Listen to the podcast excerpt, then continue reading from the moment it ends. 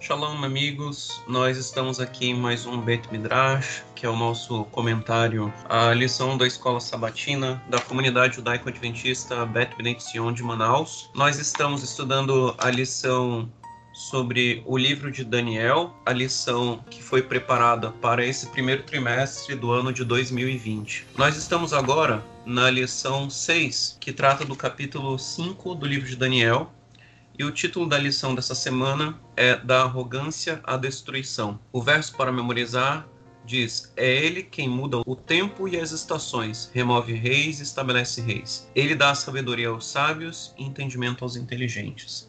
E aí nós vemos justamente os problemas que foram ainda enfrentados por Daniel nesses últimos momentos da corte babilônica. Esse capítulo 5 é o capítulo que encerra dentro da parte histórica do livro de Daniel, que é dos capítulos 1 ao capítulo 7, né? O, o capítulo que encerra a parte Babilônia, que é a parte que leva a maior parte do maior conteúdo do livro. E dentro disso, nós temos aí esse que foi o último rei da Babilônia, do Império Babilônico, no caso, que foi Belsazar. E aí, nós estamos hoje nas, na nossa gravação com a participação do nosso link Manaus Jerusalém, com o nosso Roche William, nós temos também a participação do Jonas Lima com seus comentários e esse que vos fala, Gerson Oliveira. E a primeira pergunta, Roche William, que nós gostaríamos de fazer nesse podcast é qual, qual foi esse momento em que ocorreram os eventos do capítulo do capítulo 5 de Daniel? Como nós já enfatizamos em outras lições, nesse ponto histórico, nós não temos uma indicação é, do tempo em que ocorreram os eventos, mas a história nos consegue precisar qual foi essa data, qual foi essa fatídica noite aí do capítulo 5. Então, é de acordo com com os documentos, assim como tem as crônicas de Nabonido, né? Também tem o, o cilindro de Ciro, que foram documentos encontrados e, e também através de Heródoto e Xenofonte, que são historiadores antigos, eles colocam, né, especialmente esses documentos que eu falei primeiro, de as crônicas de Nabonido, é, colocam que uh, uh, o tempo que isso aconteceu foi no dia 16 de Tishri, que é o sétimo mês judaico, ou o primeiro, né? Dependendo da, do tipo de ano, se é o ano religioso ou o ano civil, seria o primeiro, primeiro mês, né? Para os babilônicos, né? Então, o mês de Tishri, o outono, e no dia 16 é que é colocado, né? Data, né? E o ano, claro, naquela época tinha vários calendários diferentes, mas conforme o nosso, fazendo a, a, o paralelo com o nosso, com a nossa contagem que a gente utiliza hoje, que é o, o calendário gregoriano, daria no ano 539 antes da, da Era Comum, é, no dia 12 de outubro, especialmente, especificamente, dia 12 de outubro. Então, isso aconteceu é, essa, essa festa, né, que foi o dia em que foi o mesmo dia em que foi a queda da Babilônia, né, a invasão de, dos persas na Babilônia, isso ocorreu 30 anos depois da, do capítulo 4, do que acontece com Nabucodonosor, que a gente viu aí na semana passada, do que aconteceu com ele, aquela loucura, né, licantropia, sei, é, é, na verdade até não, não consegui escutar, estava estudando para provas, para as provas, e não escutei a, o podcast da semana passada, não sei se vocês falaram, mas o nome da doença que a gente dá hoje para tipo esse tipo de loucura que Nabucodonosor teve, né? licantropia. Então aquele aquela aquele momento, aquela fase de licantropia de, Na, de Nabucodonosor no capítulo 4 ocorreu então mais ou menos aí é, é, 23 é, anos antes, né? Seria, desculpa, é, 30 anos 30, 30 anos antes dessa dessa festa aqui. Então, eh, Nabucodonosor morreu sete anos depois, né? Depois dessa, dessa doença, ele viveu mais sete anos, e aí depois, então, 23 anos depois, aconteceu aí essa, essa a queda da Babilônia. Então, em, praticamente após a morte de Nabucodonosor, 30 anos se passaram, né? E o William Shea, que eu já até mencionei uma outra vez, que é um, um ele era um médico, né? Que, se, que abandonou a medicina para se tornar um, um teólogo. Ele e um, é Podia um ter excelente... feito mal o Maimônides, né? Ele continuava na teologia, mas continuava médico, né? Podia, exatamente. Maimônides, né? E tantos outros aí é, que eram médicos e teólogos, né? E, mas, mas, de fato, o, o, o, William Shea ele se tornou um excelente teólogo, principalmente nessa área de lidando um, um pouco com arqueologia, que ele, ele parece né, é, ser uma área que ele gosta, que ele escreve, né? Documentos, história, história e arqueologia, né? E ele, então, é, num artigo, que depois eu vou citar no final, ele fala que é, é uma hipótese, né? Obviamente, não tem como, a gente não tem como provar essas coisas, mas a, a, hipótese dele é muito interessante, que ele fala que o motivo dessa festa, né, mencionado ali no texto, eu acho que é no versículo 1, é assim, que o rei Belsazar, né, capítulo 5, né, verso 1 de Daniel, o rei Belsazar deu um grande banquete a mil dos seus grandes e bebeu vinho na presença dos mil.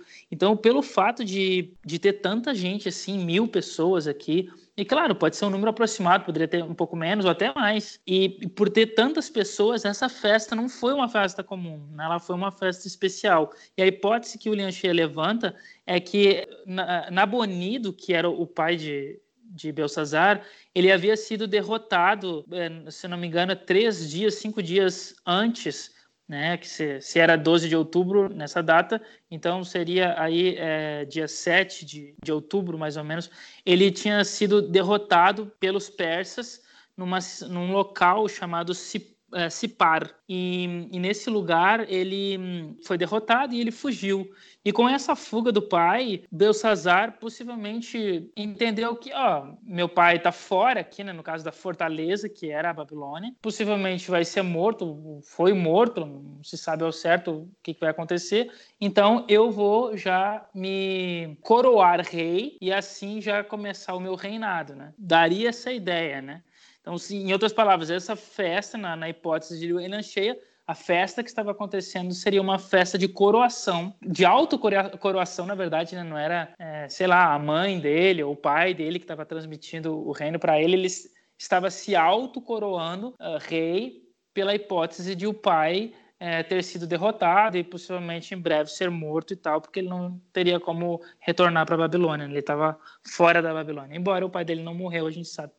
Eu acho que até nem, nem não, não recordo direito a história, mas acho que o filho é, acho que o filho morreu primeiro que o pai, inclusive. Então seria uma festa de coroação e é por causa disso que tinha tantos convidados ali, tantas pessoas, porque uh, o fato de ter tanta gente seria para um evento extremamente importante, o que poderia ser a coroação dele. Então esse é um, uma, uma hipótese interessante. Né? Uma outra hipótese que é Heródoto e o Xenofonte, eles falam, né, é, que são, como eu disse, historiadores antigos, eles falam que havia na Babilônia uma festa anual. E uma vez eu falei aqui, que acho que foi num, na primeira lição, não lembro, eu falei sobre que havia uma festa anual e que nessa festa era lida uh, os, os, os, documentos né, que contavam sobre a história da criação, que é o Enumelish, e, e que na, é, Marduk criou os seres humanos, criou tudo e tal, a derrota de Tiamat.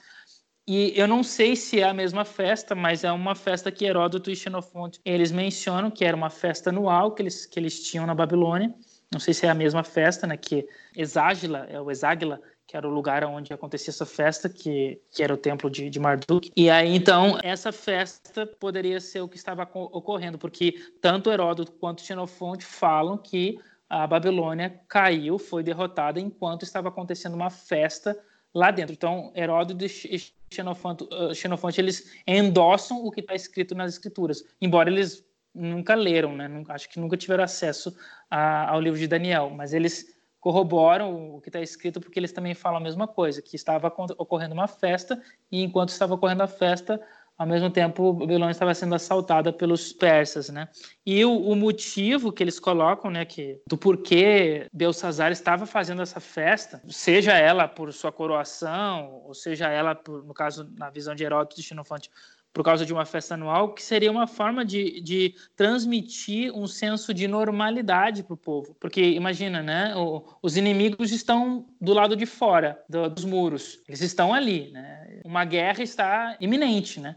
Então está prestes a ocorrer uma guerra, é, porque tem vários inimigos ali fora e, claro, a fama de Ciro perseguia ele, né? Porque ele já era muito famoso, né? Da forma como ele conquistou. Inclusive, até existem mitos, né? Na história da vida dele, não se sabe se é, se é verdade, né? Mas que se não me engano, acho que era o, é o pai dele, agora eu nunca lembro se é o pai, se é o filho, se o Ciro era filho, era, era neto de um rei, né? As tias, que, que, que no oráculo disse que o, o filho, o neto dele ia matar ele, então ele pega essa criança e tira de, do reino dele, e no fim essa criança é adotada, cresce, torna um rei, e acaba derrotando e matando o próprio pai ou avô aí, que é o Astiages. E, ou seja, a profecia se torna real no final das contas. Então, a, então tem toda essa, essa mitologia por trás dele, essa lenda por trás dele, a forma como ele derrota também a Lígia, que era um, um grande império da época, né? O Egito também. E acho que só que isso foi depois, né? Mas, mas ele, é, a fama dele perseguia. Então, o povo estava com medo, mas uma forma de mostrar para o povo, olha, tá tudo bem, não se preocupem, é, está tranquilo, a gente está bem protegido aqui dentro não tá tudo normal, vamos fazer uma festa aqui só para mostrar que o rei não, se o rei não está preocupado, que é o nosso líder, então ninguém precisa estar preocupado. Então, é dar essa segurança ao povo de que tudo estava bem, esse era o objetivo, a despeito né, do caos que estava lá fora, a cidade estava em tranquilidade. Então, esse é uma, um, tipo um contexto para a gente entender estava acontecendo no decorrer dessa festa aí. Agora, o, é interessante que o, o Rashi, que é o Ravi Shalom Ben, Shalom Chak, ele cita Joséfo, que diz que naquele dia, durante o dia, o exército babilônico venceu Dario Medo e Ciro em uma batalha. E aí, de noite, eles estavam comemorando o que eles tinham acabado de vencer, né? Mas comemoraram muito cedo. Agora, tem, tem, um detalhe interessante que o senhor cita aí. Qual foi o dia em que isso ocorreu no calendário babilônico? Dia? Dia 16 de Tishri, conforme as crônicas de Nabonido. Agora, é, é, muito interessante né, essa data, porque sim, o que, que a gente sim. tem no, no, Quais são as festas que a gente tem no mês de Tishri? Sim, sim. É, é dia 1 que é a festa das trombetas, né? Yom Teruah. Dia 10 de Tishri, que é dia da expiação, né? E o dia 15 de Tishri, até o dia 22, que é a festa Sukkot, né, que são a, a, festa das cabanas, né? Então é Ou seja, a princípio eles estariam no segundo dia da festa de, de Sukkot, né? É, e, e, é, e é particularmente interessante a gente observar o, a, a imagem que aparece na parede para não aparece uma imagem, né? Mas a imagem que é criada a partir do que é escrito na parede, na interpretação de Daniel, ele fala de ser pesado na balança. Hum, e hum. a imagem de ser pesado na balança ela é muito próxima ali de Yom Kippur, que foi uma festa que tinha acabado de ocorrer para o povo judeu. A festa de Yom Kippur segue a festa de, de Sukkot, né? Mas o que chama atenção é que o livro que é lido durante a festa de Yom Kippur é justamente o livro de Jonas. Uhum. E o livro de Jonas é um livro que trata de um juízo que viria sobre Nínive, mas uhum. como o povo se arrependeu, como o, o próprio rei se humilhou diante da autoridade de Deus, esse juízo não ocorre. Então é, é, é particularmente interessante a época em que isso ocorreu, né?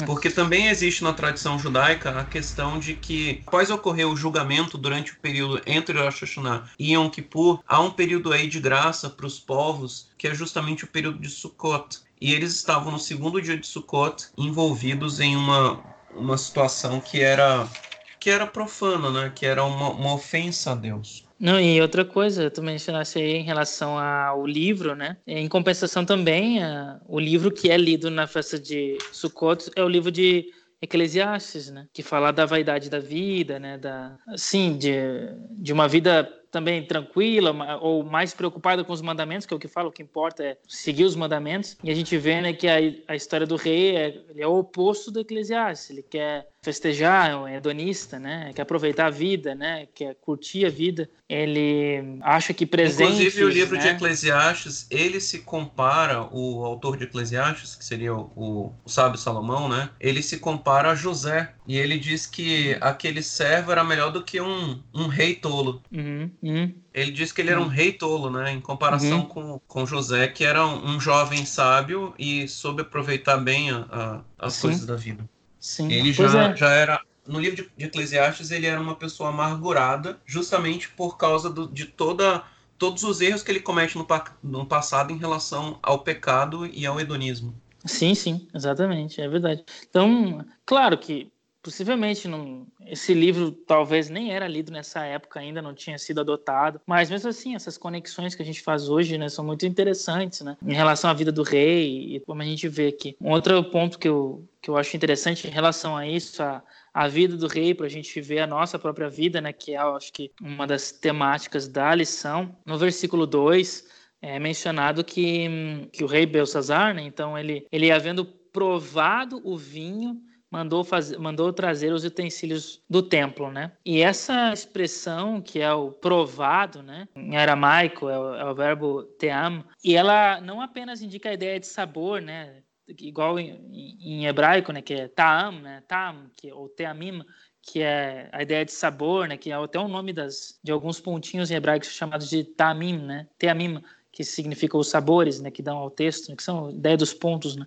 Mas é, não, não apenas essa, essa, esse verbo, né, team em aramaico, é, cognato aí, ele não apenas dá essa ideia de sabor, mas a ideia da influência que o vinho estava tendo sobre ele, né, e sobre os, os convidados que estavam bebendo vinho. Isso uh, é interessante porque o que dá a entender o texto é que Belsazar e os seus convidados, eles estavam totalmente embriagados. Era, chegou um momento que eles estavam embriagados e por isso, pela, por essa embriaguez, que no caso, né, é, o rei, ele perdeu o julgamento, ele perdeu a consciência, sua consciência estava comprometida naquele momento, e aí então ele manda chamar os utensílios do, do templo para que eles bebessem nesses utensílios né, do templo. Por que, que isso é, é meio que óbvio no texto? É porque, segundo assim, a, a gente entende sobre a, o pensamento do mundo antigo, é, mesmo que eles não adorassem os deuses dos, dos cativos deles, né? Por exemplo, é, Belsazar talvez não, tem, não tinha muito é, respeito ou não adorasse, né? O, o, deus dos judeus ou qualquer outro deus, sei lá, dos, dos egípcios ou qualquer outro. Mesmo assim, eles eram supersticiosos. Então, ele, é, um rei em sã consciência jamais tomaria ou pegaria ou profanaria elementos né, de adoração de outro deus pela superstição, superstição dele de que ah, isso aqui poderia fazer mal para mim, ó, isso aqui né, ah, poderia acontecer alguma coisa comigo. É igual, né? A gente. É aquela sabe... história de eu não, eu não acredito, mas vai que, né? Vai que, exatamente. É, não tem, por exemplo, né, é, pessoas que, na, na sua forma de adoração, elas colocam, né, tipo, é um, é um, uma oferenda numa encruzilhada, né? Eu lembro quando eu era criança, não cria naquilo, não era a minha religião, né, não, não, não era dos meus amigos, mas a gente não passava perto, não pisava assim em cima, né? Se dizia, não, não pisa nisso, não, não toca nisso, não chega perto, não, não, não pega nada do que está ali. Então, é porque vá que, né?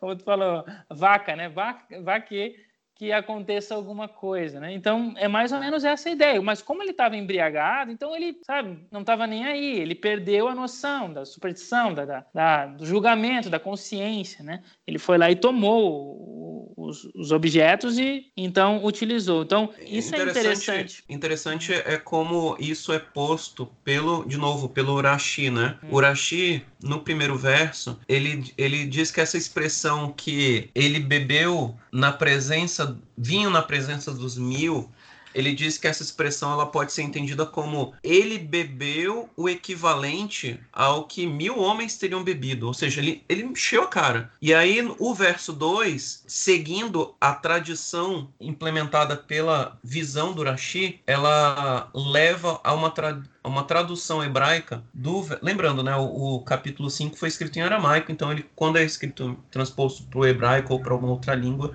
ele vai observar aí as tradições, né?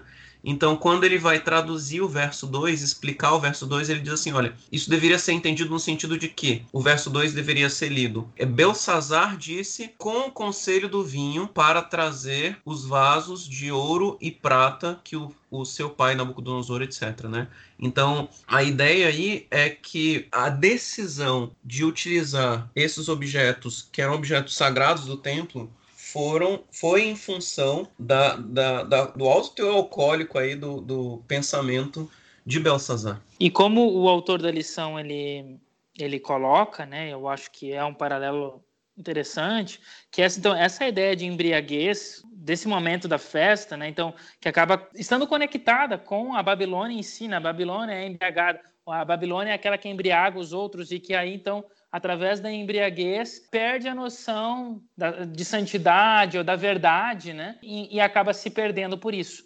E é essa conexão que o autor faz, né? Que eu acho que é bem interessante, com o livro de Apocalipse, né, que fala da Babilônia que, que embriaga os reis da terra, né? E, e isso é muito interessante porque esse, esse é um se torna então, né, a partir dessa história especialmente, se torna uma, uma característica da Babilônia, né? Uma característica relacionada com a Babilônia, a embriaguez, o povo, né, que tra que leva a embriaguez, né, que conduz a embriaguez e pela embriaguez faz então as pessoas não perceberem, né, que elas estão profanando as coisas de Deus ou não estão seguindo, né, as coisas de Deus da forma que deveria ser feita, né? É, então, e aí ele, ele faz essa, essa escolha bastante equivocada, né, de profanar os utensílios sagrados, trazendo para um momento que, que era inapropriado, um momento de uma festa comum. Usa utensílios sagrados não para um fim sagrado, mas para se embriagar. E aí eu lhe pergunto, Rocha, por que veio essa decisão, ainda que possa ser influenciada pelo vinho, mas ele tinha algum objetivo em mente? Por que, que ele traz justamente os utensílios sagrados do Templo de Jerusalém para serem utilizados nessa festa. É, quer dizer, é, eles tinham conquistado outros povos. O senhor mesmo citou de, de da conquista da Lídia, que foi muito importante para o estabelecimento do, do Império Babilônico. Então ele teve outros povos que foram conquistados, outros deuses que foram que tiveram seus templos destruídos ou profanados, mas nesse momento, nessa festa, a última festa, eles escolhem o rei Belsazar, ele escolhe justamente os utensílios do templo sagrado de Jerusalém. Por que utilizar esses elementos? Só, só um detalhe, é, quem conquistou a, a Lídia, Lígia, né, foi, foi Ciro, viu? não foi a Babilônia. Mas, sim, eles tinham conquistado vários povos anteriormente. É, o, desculpa. O, os, os, babilônicos né, tinham conquistado vários povos. E por que exclusivamente os utensílios? Possivelmente eles conquistaram também uh, objetos de outros deuses, né, de, de, outros povos. E talvez eles tinham uma coleção disso uh, lá no templo, lá que foi onde o lugar onde Nabucodonosor ele levou os utensílios do, dos, dos, judeus, né, do Deus dos judeus. Então, por que que ele escolheu? Sinceramente, essa é uma pergunta que eu me fiz enquanto eu estava estudando a lição, eu nunca, nunca, tinha me perguntado isso antes, mas das outras vezes que eu já tinha lido esse capítulo, mas me fiz agora. E assim, eu não achei, não achei muita coisa sobre, sobre isso assim escrita, mas eu coloquei aqui algumas hipóteses que eu acho que poderia ser. Né? Não sei se é viável, mas é interessante. Eu achei que poderia ser interessante. Uma hipótese é por causa da história de Israel, né? Que por exemplo, a gente vê na, no livro de Josué que depois de 40 anos tendo se passado o povo de Israel no deserto, ainda assim estava viva na memória os feitos que Deus havia feito no Egito. Estava na memória de Raabe e também né, do, do povo né, que habitava ali Jericó. Então, isso significa... E eles tinham medo, né, estavam com medo e tal do Deus dos, dos judeus por causa, por causa dessa, dessa memória desses grandes feitos que ecoaram, né, que repercutiram é, durante esses 40 anos. Então, eu pensei né, que possivelmente é, é, Belsazar, Belsazar ele poderia conhecer essa história, a história do êxodo, do, do que havia já acontecido, o que, que esse Deus havia feito no, no, Egito, a história de Davi, a própria história do, de Ezequias, né? enfim, né, tantas outras histórias que, que a, que a gente lê nas escrituras e que poderiam ser famosas, né? Que esse Deus fez ou que talvez lendas, né? Na cabeça deles como lendas, não como histórias reais, mas lendas, mas que eh, entende nessa superstição do povo e dos reis, obviamente também, ele poderia é, vou, vou, menosprezar esse rei, esse Deus que se acha tão importante, que, que tem tantos feitos né, contados sobre ele na história. Então era um Deus que poderia ser assim alguém importante assim de se menosprezar, né, de se desconsiderar.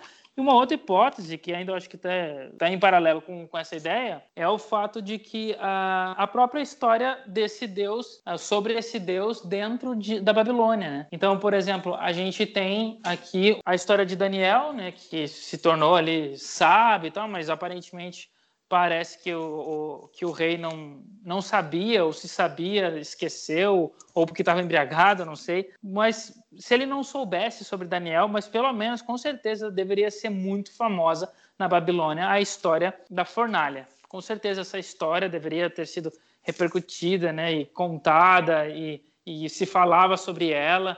Né, dentro da, da Babilônia. E outra história que talvez é até inclusive bem mais recente, para Belsazar, e com certeza ele deve ter visto, ele deve ter vivido isso, foi a história do avô, né, que ficou doente, né, e deixou de reinar por um tempo, e aí então, é, por causa, né, de um Deus, que era o Deus dos judeus, do que esse Deus tinha mostrado para ele, tinha dito para ele que ia acontecer, e aí então depois de tantos anos ele, ele retorna, né, em, em sanidade e se converte a esse Deus. É, eu acredito até que essa seria até mais viável, né, essa possibilidade de do que esse Deus fez lá na Babilônia para o judeu, em prol do judeu judeus, né? E que acaba, de alguma forma, humilhando o avô e depois, de novo, humilhando o avô, né, no capítulo 4, que a gente viu semana passada, que é, é, através de uma doença, né, que ele acha que é um animal, licantropia, né, possibilidade, e aí então ele retorna e se converte esse Deus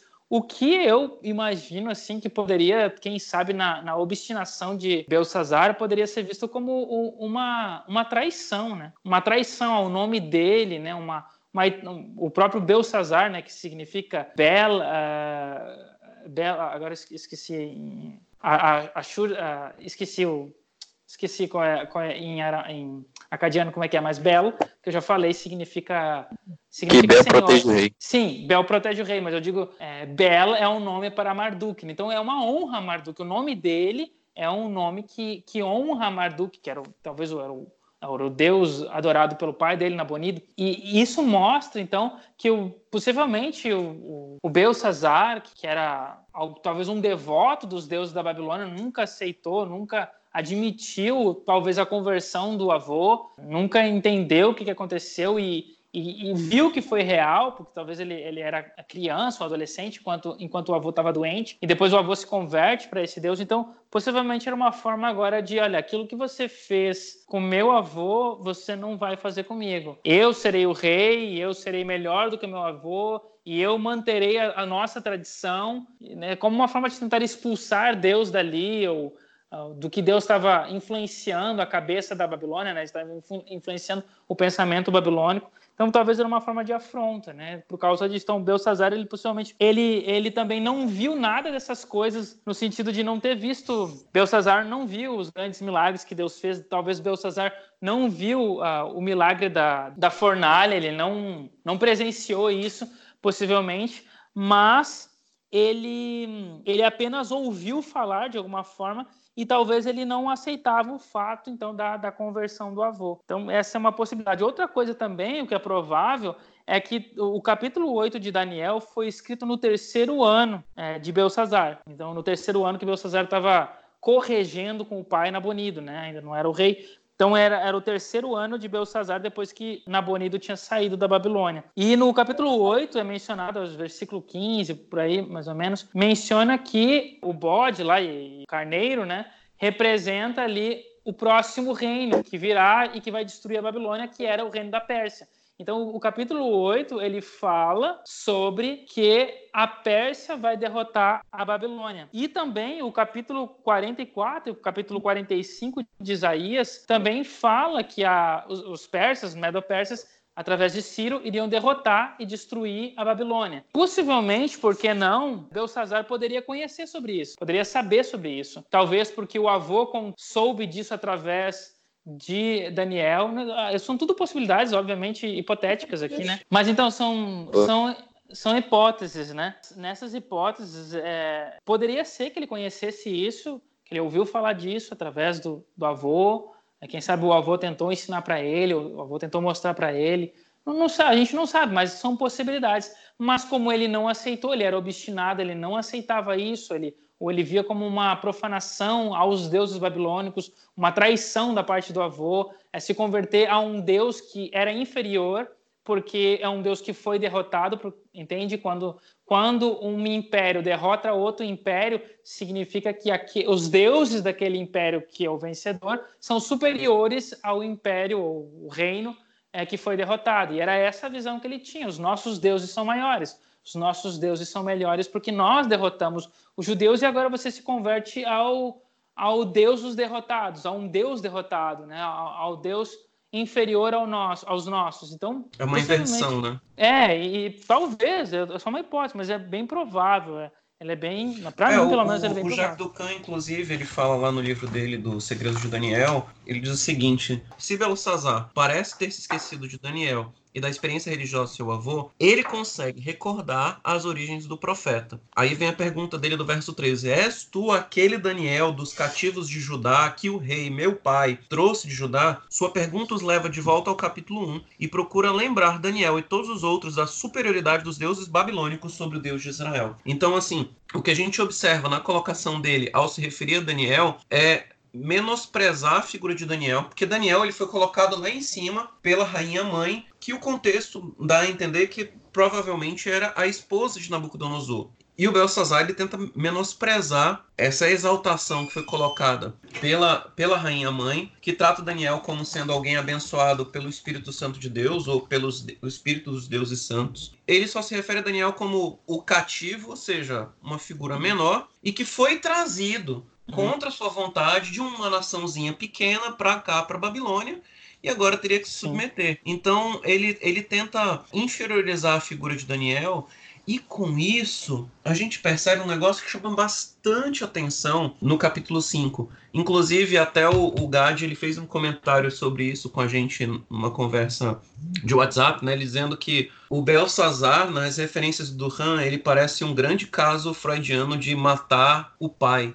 Né? Então, uhum. é, aquele, é aquele complexo de Édipo. Né? O meu pai, Nabucodonosor, ele se submeteu a esse Deus, mas eu sou melhor do que meu pai. Eu vou superar o que meu pai não conseguiu fazer. Sim. Parece com o caso também do que ocorreu lá com o filho de Salomão, o Jeroboão, que disse assim: se o, o, o meu pai vos castigou, eu vou castigar muito mais. Eu, o, o meu dedo mindinho é mais grosso do que o lombo do meu pai. Então, se ele foi severo com vocês, eu vou ser muito mais severo. Então, é aquela ideia de que um, um filho mal resolvido com a figura do pai tentar superá-lo, tentar pisoteá-lo, né? E isso, talvez ironicamente, enfatizado no texto por Daniel, porque repetidas vezes, quando é, é tratado a figura de Nabucodonosor, é colocado como Nabucodonosor, seu pai. Nabucodonosor, teu pai. Uhum. E se espera que com isso Belsazar seja identificado como filho de Nabucodonosor, o, o que parece óbvio, mas a gente já tratou isso anteriormente, né, no capítulo quando nós discutimos a questão da fornalha. O filho, quando fala lá da fornalha, um semelhante ao filho dos deuses, filho naquela cultura do Oriente Médio, tanto para Israel quanto para as outras culturas ali ao redor, era alguém semelhante ao pai. Então, o sim. filho de fulano é alguém que é a imagem de fulano. O sim, filho sim. de Deus é um Deus também. Né? É, é como, assim como Yeshua, a ideia do Yeshua, que é chamado de filho de Davi, sendo que pelo menos a 14 gerações anteriores. 14 gerações separadas, né? É, é só uma Mas por quê? Porque ele tinha a mesma, o mesmo ideal de Davi, uhum. né? Sim, sim. Então, o filho é alguém que se assemelha ao pai em algum aspecto. E aí, quando a, o, o capítulo 5 se refere a Nabucodonosor, se refere a Nabucodonosor como sendo Nabucodonosor, o teu pai. Por quê? Porque se esperava que Belsazar tivesse a mesma atitude de Nabucodonosor. Qual foi a história de Nabucodonosor? Um rei arrogante, um rei prepotente, um rei que se voltou contra o rei dos céus, contra o Deus dos céus. E por causa disso ele foi humilhado. Essa era a lição que deveria ficar para a Babilônia. Entretanto, Belsazar, ele achou que o problema não era esse. O problema é que o pai dele era fraco demais como ele era fraco, ele não conseguiu ter ser bem sucedido. Mas onde o pai dele falhou, ele uhum. vai conseguir. Ele vai ser Sim. bem sucedido. E aí, o pai dele trouxe esses utensílios, mas depois o, o, trazer os utensílios deveria ser uma humilhação, como o senhor falou, uma humilhação para o Deus que teve o seu tempo profanado. Entretanto, o que acontece é que Nabucodonosor se humilha a esse Deus. E agora, quando ele traz esses utensílios, ele quer fazer o quê? Ele quer dizer: olha, eu dou risada na cara desse Deus. Eu brinco com o que é sagrado. O que é feito para honrar a esse Deus, essa noite vai servir para me honrar. Né? E aí foi aí que ele quebra a cara. Por isso que o, o, o título da, da lição dessa semana é justamente da arrogância à destruição, né? E aí ah, são ah. duas figuras que são bastante, bastante contrastantes aí no texto. Duas figuras de contraste com o próprio Belsazar. Uma que é o pai dele, Nabucodonosor, e a outra que é o próprio Daniel. Tinham ambos o mesmo nome, né? Os dois se Sim. chamavam Belsazar. Os dois eram um, nomes que faziam homenagem ao deus Bel. Apesar de que no texto o Daniel acrescentou, isso a gente já tratou quando falou do capítulo 1 do livro de Daniel. O Daniel, ele no texto faz uma profanação ao deus Bel, colocando, acrescentando um Bel Tessazar, né? Para profanar o nome do deus. Uhum. Mas ainda assim, era, eram dois sujeitos que tinham o mesmo, mesmo. nome. Certo. E aí você compara as duas figuras e você vê que figuras contrastantes. Né? Um que, que se exalta e está sendo humilhado. E o outro, Daniel, que era um, um velhinho nessa época. Uhum. Era uma figura simples. O Belsazar, ele tenta humilhar Daniel, dizendo: Ah, você é aquele Daniel lá, que o rei, o meu pai, trouxe como cativo do, do, do meio de Judá. Ou seja, você que foi o, você que é o, é o, é o um qualquer que foi humilhado, eu nem me lembrava de você. E agora o Daniel é colocado lá em cima, né? O Daniel, ele, ele, ele continua uma figura preeminente, né? E só aproveitando mais uma observação aí, no, é, voltando à questão do, dos tempos, o senhor falou aí das datas, né? E o Gad, inclusive, fez um cálculo sobre quantos anos tinha Daniel nessa época. Hum. E Ellen White vai falar, vai falar no livro. Aliás, não é um livro, né? Foi uma, é uma, é uma citação de Ellen White que foi compilada, mas ela tá no Manuscripts Release, que é um, o, o manuscrito 122, ela diz que Daniel tinha entre 15 e 16 anos quando foi para a Babilônia. E ele tinha 18 anos na época do capítulo 2, que era três anos depois, né? Uhum. Ela diz lá, ela diz que ele tinha 18 anos quando houve os eventos do capítulo 2. E aí, e, e os 18 anos vai aparecer no Testemunhos para a Igreja, volume 4. E aí, você fazendo esse cálculo do tempo que tinha passado, o Gad fez o cálculo aqui, que foram 60, 62 anos, se eu não me engano. E aí você chega que Daniel tinha 81 anos já nesse, nesse dia em que houve a queda do reino Babilônia. Era uma pessoa bastante idosa. Mesmo assim, naquela noite, ele estava acima do rei. Sim.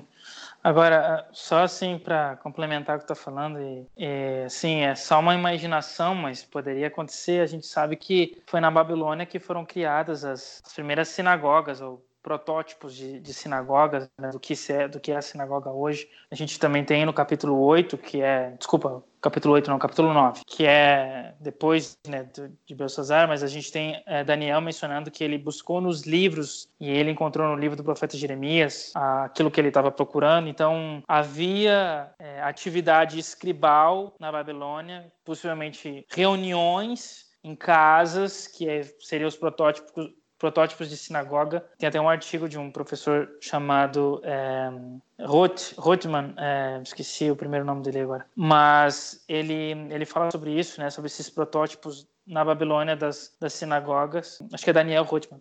E ele e aí e é interessante. Então, se, se havia isso, a rainha ela chama Daniel pelo nome de Daniel, não de Beltesazar, como Nabucodonosor chamava ele. Então, a rainha chama ele Daniel, o que transmite uma ideia de relacionamento com a pessoa ali. Então, ela, ela, ela o conhece, não o conhece, como talvez ela tinha algum tipo de relacionamento com ele, ela tinha algum tipo de, de contato com ele, talvez, e a gente nunca sabe o que, que talvez ela sabia, ou, no caso, como, eu estou tentando colocar aqui, aqui tu falaste, que é, é quem sabe é, é, a história desse Deus ou a adoração desse Deus estava envolvendo essa família desde Nabucodonosor, o que aconteceu com ele, as histórias dele, do, né, do que ele contava, quem sabe os contatos que ele teve, o que ele aprendeu com o próprio Daniel, que pode ter ensinado algo para ele.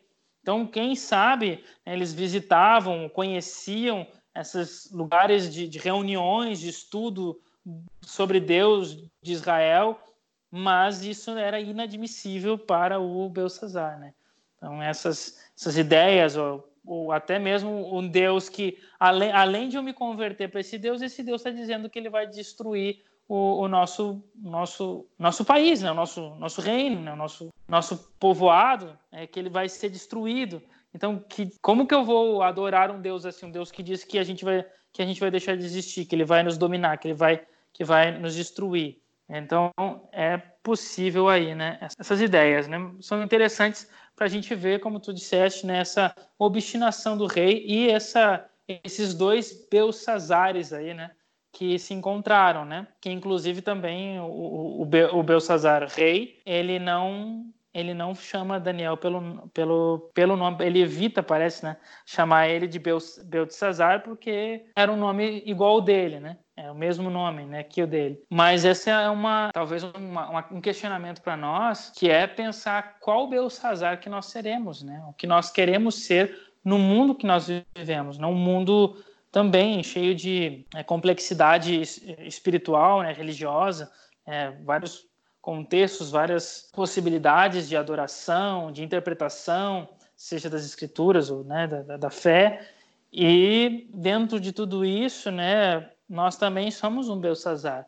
Mas qual que nós somos? O Belsazar que adora a Deus, simples como tu disseste, Daniel, ou o Belsazar rei que é obstinado, jovem, que acha que sabe tudo e que vai contra né, a, a, aquilo que Deus pede para que nós façamos. Né? Inclusive, Daniel deixa para o seu leitor patente esse contraste de ideias quando lá no verso 4 ele diz: Beberam o vinho e deram louvores aos deuses de ouro, de prata, de bronze, de ferro, de madeira e de pedra, que é, primeiramente, uma referência direta à estátua do capítulo 2, porque você tem os mesmos metais da estátua, você tem o ouro, a prata, o bronze e o ferro. E também é uma referência às bênçãos e maldições que você vai encontrar lá na Torá. Quando você encontra as bênçãos e maldições da Torá, ela fala, ela, ela, ela serve de advertência para o povo, dizendo que vai ter um momento da história em que o povo iria servir a deuses de madeira e de pedra. E aí tem várias interpretações sobre o que, que significariam esses deuses, mas de qualquer forma, ela representa nessa figura que Daniel coloca no capítulo 5, por um lado, a idolatria do mundo, do que foi representado na estátua, então os quatro reinos, e agora um, um deles está chegando ao fim, e isso fica bem claro pelo, pelo que Daniel tenta passar, mas ao mesmo tempo ela lembra da idolatria do próprio povo. Então a gente não pode pensar que porque nós não estamos em Babilônia, ou porque o reino de Babilônia está chegando ao fim, ou que simplesmente eu sei quem é a Babilônia, então eu não estou envolvido com o que Babilônia faz. Mas se a gente não tomar cuidado, nós podemos estar cometendo o mesmo tipo de idolatria que era cometido em Babilônia. É por isso que quando Daniel ele faz essa lista de, de, de deuses aí, deuses que se, se construíam, ele utiliza os principais elementos e ele coloca, de um lado, na ordem que aparece na estátua, os metais, e depois ele vai citar a madeira e pedra, que era o que aparece lá nas advertências da Torá, dizendo: olha, um dia vocês vão pecar contra mim servindo a deuses de madeira e de pedra. Então, a advertência que serve para a Babilônia não é só para a Babilônia. A gente é muito fácil apontar o dedo para o outro e dizer: ah, o outro está errado, o outro é idólatra, o outro está em pecado, o outro é que está fazendo errado. Mas, na verdade, a advertência para a Babilônia é um cuidado que serve para ela e para mim. É um pecado que Babilônia comete e que, se eu não tomar muito cuidado, eu posso estar cometendo no mesmo sentido, com a mesma gravidade. E aí, um dos elementos, mais uma vez, é importante enfatizar dentro do texto, né? Um dos elementos que podem levar a essa prática de idolatria é um negócio que pode parecer muito impopular, talvez não no meio adventista, que a gente tem isso bem claro, apesar de ter algumas pessoas que não, não aceitam muito bem isso. Mas em outras denominações isso é um pouco mais complicado. Mas um elemento que pode levar à idolatria, confunde tudo e aí nos leva a, a cometer os mesmos atos que foram cometidos por Babilônia, é a embriaguez, é o álcool. Então, tudo isso eles estavam fazendo por causa do consumo de bebidas alcoólicas ou qualquer outra espécie de entorpecente ou, ou estimulante. Enquanto nós não tivermos controle das nossas faculdades, se nós não cuidarmos para que os nossos sentidos, as nossas avenidas da alma estejam limpas para nós nos comunicarmos com o Deus verdadeiro, nós corremos o risco de estarmos servindo esses deuses falsos. Então, enquanto estava ocorrendo isso daí, ou seja, enquanto nós estávamos mais uma vez por causa das delícias do mundo, né? da embriaguez que o mundo fornece, né? nos embriaga, aparece acima de um candelabro, que até eu achei interessante como é que se resolve isso, mas o Rashid diz que esse candelabro que estaria aí, ele seria uma menorá. E aparece em cima desse candelabro uma mão que escreve algumas, algumas palavras ali, né? Que a gente já conhece, escreve Mene, Mene, Tekel, Ufarsim. E aí eu lhe pergunto, Roche, é, por que uma mão escreve? O que, que é essa mão aí? Um espírito, um espírito de Deus, alguma coisa assim? Qual é a tua visão? Não sei. Eu não, não eu, acredito uma... que seja, eu acredito que seja nesse sentido, né? Toda vez que a gente trata de juízo, a gente lembra que quem promove o juízo é o Espírito de Deus. Basta uhum. a gente lembrar.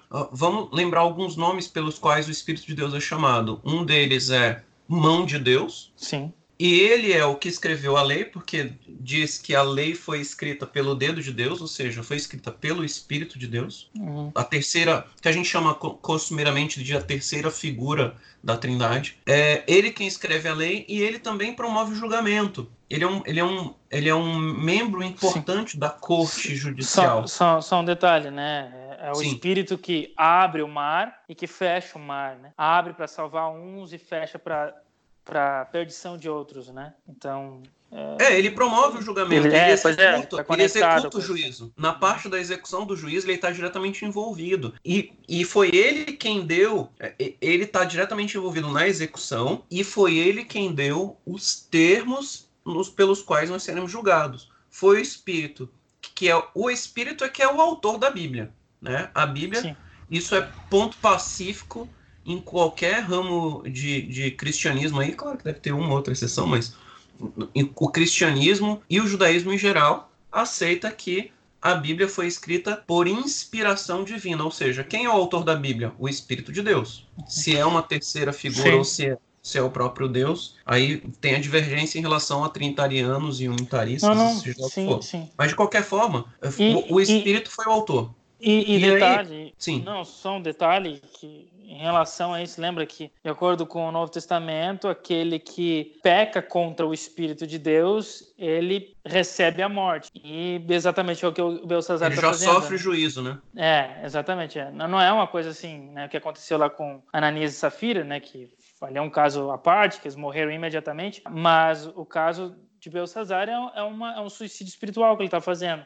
Blasfêmia, profanação, né? E, ou seja, pecado contra o espírito que talvez tentou, tudo isso que a gente falou até agora, tentou tocar ele e ele não. Assim, inclusive, até mencionar sobre isso, esse, essa segunda chance que ele pode ter tido através da inscrição na parede, dá a entender que está escrito isso ali, e ele obstinadamente não escuta, não ouve, então vem o julgamento sobre ele. Ele pecou contra o espírito, então o resultado é a perdição, né?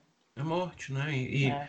Então, o, o Espírito é chamado por esse nome, pelo nome de mão de Deus, dedo de Deus. Ele também é uhum. é chamado de a voz de Deus. Tanto que Sim. aparece Como? lá no jardim uma voz que andava. E aí Adão e Eva fica, ficavam com, ficaram com medo porque eles, percebendo a presença da voz que anda, porque essa voz é quem traz o juízo. Uhum. E aí eles se escondem porque a voz que anda iria julgá-los e eles tinham acabado de pecar. Sim. E quando nós temos esse momento aí do último ato de Babilônia como relevante dentro do contexto do reino de Deus, é um rei que se voltou contra o, o, Deus dos céus, que se voltou contra a autoridade do Deus dos céus e que não quis ouvir a voz do Espírito de Deus. E aí aparece uma mão dos céus, então uma referência direta ao Espírito, e essa mão que vai escrever essa, essas expressões aí, o mene, mene, tekel, o farzin. E aí, É até um negócio que me chama atenção, né? O fato de que Mene tá, aparece duas vezes. Mas antes da gente tratar sobre isso,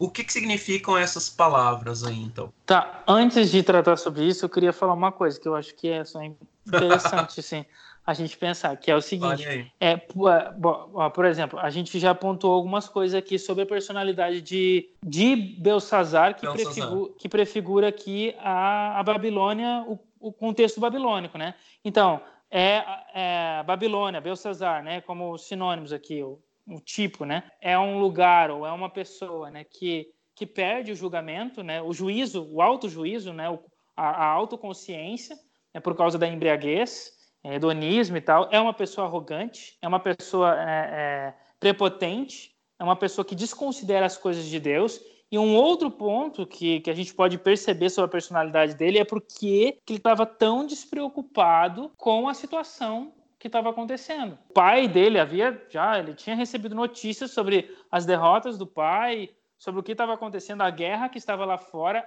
o exército persa estava do lado de fora da Babilônia e por que ele estava tão despreocupado assim?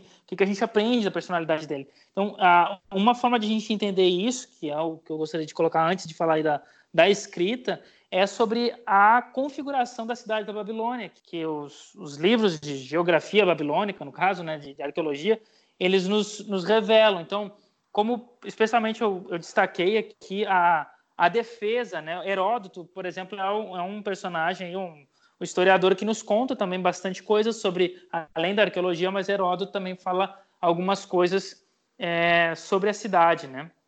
E Heródoto fala que a cidade ela estava então sobre o rio Eufrates e ela era um, um gigante, um quadrado gigante, né? um enorme de um quadrado. Era praticamente isso, de mais ou menos né, o que os arqueólogos calculam de 900 hectares. É um lugar muito grande comparado com as cidades que havia no passado aqui na, na região é, do Oriente Médio, né? Talvez hoje, claro, as cidades são bem maiores, mas naquela época as cidades eram bem pequenas, tipo Jericó, Jerusalém, eram cidades muito pequenas né? nesse período comparado com com a Babilônia, né? De 900 hectares. Ela era então totalmente cercada por um, um muro duplo. Então havia dois muros, né? Não sei se Dá para desenhar isso na mente, dá para colocar isso no Google também, para ver ali algumas maquetes. Mas ela tinha dois muros, ela tinha um muro, um espaço de terra e um outro muro. Então ela tinha um conjunto de dois muros. Então ela, ela era também no muro, depois desse segundo muro, ao redor desse, de, da, da cidade, havia uma vala bem profunda que a água do rio Eufrates era, cana, era canalizada, né, e, e entrava nessas valas. Parece aquela, aquela, aquela figura que a gente que a gente tem de daqueles castelos, né, que desce com a fosso. é com fosso ao redor, e tem jacaré. Era mais ou menos isso. Eu não sei se tinha jacaré, mas tinha uma vala ao redor de toda a cidade, todo esse quadrado, um fosso com água bem profunda. É, é uma suspeita também de que haviam pontes, né, que desciam, que eram, na verdade, era uma porta, né, que descia como se fosse uma ponte para que as pessoas pudessem passar, mas isso somente e, e, é, em questão de fuga era, era não era uma coisa comum. Havia as, as portas das entradas da cidade, né? Essa a primeira parede, que é a parede interna, ela tinha 6 metros de espessura. Imagina 6 metros só de espessura, de grossura da parede. Era feita de pedra bruta, né? Nessa parede também havia uma torre a cada 18 metros dentro do muro. Então, uma torre, 18 metros de muro, mais uma torre, 18 metros de muro, e assim cercava todo esse, esse quadrado. A distância entre as duas paredes era de 7 metros, é, entre os dois muros, né? Muitas torres, né? E que era uma forma de dessas torres, né? Onde saíam ali os soldados. Os... A parede externa, ela tinha uma espessura de 3 metros. Né? Então a parede interna de 6, a parede externa de, de 3. E também tinha torres, só que torres a cada 20 metros, mais ou menos, né? 20 metros. A cidade toda ela tinha oito portas. A principal porta é a porta de estar, que é uma porta com lápis lazuli, né? Muito bonita, cheia de, de, de desenhos, assim, de, de, animais. E essas portas, essas oito portas, elas eram portas massivas, assim, gigantescas, cobertas com cobre ah, ao redor da porta. Então, é, a, a, proteção da cidade, de fato, assim, era impressionante. E diferente de outras localidades, como por exemplo a própria Jerusalém aqui, é, ela não tinha defesa geográfica, porque a cidade ela estava é, foi construída no plano, né, num, numa parte reta do solo, né, não, não, tem montanhas, não tem nada, o que ajuda com proteção, né. Então, por exemplo, Jerusalém era uma grande fortaleza porque não, porque estava em cima de uma montanha, era bem complicado até subir, até chegar, e muitas muitos muros, muitas proteções e tal. Então, a Babilônia, em compensação, não tinha nenhuma defesa geográfica natural. Ela, ela, a, a, defesa realmente era a defesa da arquitetura da cidade. Ah, e um detalhe é que a Babilônia, como ela estava construída em cima do, do rio Eufrates, então ela tinha como se fosse o pedaço da direita e o pedaço da esquerda da Babilônia, né? Que o rio Eufrates cortava o meio da, da cidade. De um lado da, da cidade, agora não sei se é o lado direito ou esquerdo, olhando no mapa, assim, acredito que é o lado é, o lado direito, nesse lado tinha uma localidade que era a antiga Babilônia. E esse é o lado que é sim é o lado da direita exato. É o, é o lado que dava para a fronteira com os persas. E nesse lado que ficava a antiga Babilônia o antigo lugar da, da Babilônia onde, onde tudo começou também era cercado só que é, é, não tinha tantas moradias nesse pedaço mas ele também era coberto por um muro duplo um muro duplo também, antes de chegar muitos metros, aí, muitos metros antes de chegar nesses outros dois muros que circundavam a, a Babilônia em si. Então, imagina os persas para poder é, é, conseguir entrar na Babilônia, eles tinham que, pelo menos, se eles entrassem por esse lado do, do, do, do rio, né, da, da, da, parte que a Babilônia estava, eles, eles teriam que destruir quatro muros né, de espessuras massivas, né, 3, 6 metros, a altura era de provavelmente 18 a 20 metros de altura cada muro, né? Então, medindo em torno de 18 metros de altura. Então, era um, um, uma coisa realmente muito, muito bem fortificada e não havia, segundo os historiadores, não havia motivo de ficar preocupado pelo fato de que havia muito suprimento. Como o rio passava no meio, também eles tinham água em abundância então, todas as, as coisas que eles precisavam para sobreviver, juntamente com a água, eles podem ter agricultura dentro da cidade, então eles sobrevivem da agricultura, eles têm água, eles têm proteção, eles têm, tinham né, excelentes soldados, então eles não tinham preocupação alguma. Essa é a, a mais uma característica né, do que a Babilônia ela, ela, ela representa, essa ideia de conforto, essa ideia de segurança, que são, tudo, são coisas aparentes, na verdade. Né? A confiança não na na geografia, naquilo que é natural, mas naquilo que é artificial, naquilo que é o nosso poder, naquilo que nós podemos fazer, né, na, aquilo que, que a nossa sabedoria fez, criou, são essas as características que a gente aprende com, com a Babilônia. Né? Então, tudo isso é exatamente, a gente olhar para a nossa história hoje, é, não é muito diferente é, o que a gente vive hoje do que, do que a história de, do capítulo 5 de Daniel está nos mostrando. Então, é uma vida arrogante, uma vida supérflua, que é o que a gente vive, uma vida que a gente confia no nosso próprio poder, uma vida que a gente menospreza as coisas de Deus, a gente desconsidera mesmo sabendo, a gente profana as coisas de Deus, vive em arrogância, vive, busca né, uma vida hedonista de, de embriaguez, de desfrutar dos prazeres da vida, mais do que se preocupar com as coisas de Deus, é aquilo que, que deveria, né, como o próprio Daniel fala para Belsazar, que é aquele que nos dá a vida, né, se preocupando com adorar outros deuses. Então, é só mais um detalhe para a gente é, refletir sobre. É, ele usa vida, a né? expressão, né? ele usa a expressão aquele cuja vida está nas mãos, né? Cuja sua vida está nas mãos. Então, um detalhe interessante em relação à, à forma, então, de, de toda essa proteção, a forma como Ciro ele engenhosamente isso descrito por Heródoto e também por Xenofonte, que é como ele entrou né, na, na, na, Babilônia foi através é, de criar um, canal é, adjacente ao, ao, rio ao rio Eufrates. Ele como se a, ele abriu um, uma extensão do rio, né? Ele criou um canal para que fizesse uma, um, uma vazante, né? um ladrão, né? Como, como alguns chamam, um ladrão para que as águas baixassem é, que a única forma de passar pela, pela cidade. Esse rio é que, era uma proteção para a cidade é, de Babilônia. Exatamente, né? sim, porque o rio batia nas paredes da, da cidade, né? Então o rio é, passava por baixo da cidade, é, no caso por baixo, digo, né? Porque a cidade estava é, por cima dele, né? Então o rio batia nas paredes, não tinha como, né? Passar por ali. A única forma que foi a, a engenhosidade do, do, Ciro, olha como ele realmente, né? Que a, a lenda que o perseguia de alguma forma faz jus a a quem ele de fato foi. Né? Ele teve a brilhante ideia de fazer uma, uma vazante, um, um canal adjacente ao, re, ao, ao rio, né? uma extensão, não sei, perto ou longe, principalmente longe. Acho que os soldados teriam visto isso, teriam alertado que alguma coisa estava acontecendo. Então ele deve ter feito isso em algum lugar distante. O rio baixa e eles passam então por baixo do passam por baixo da, da dos muros, de um dos né? canais. É, dos, é, do, dos lados e passam por baixo do muro. Então é, isso foi né, impressionante. Inclusive esses todos esses autores historiadores eles falam e eu acho que até o próprio é, cilindro de Ciro também menciona que não houve guerra. Eles entraram pacificamente. Então, a única guerra foi que eles entraram no palácio do rei, onde o rei estava lá festejando. O, o, acho que é Heródoto, se não me engano, ele, ele conta que o rei estava sentado com uma adaga na mão, prestes a se suicidar, pelo que eu entendi. E mas enfim, ele não é, ele não é suicidado, né? Quem, quem mata ele é Dario. E diz que até tem uma história. Matou que... um bêbado, que dificuldade.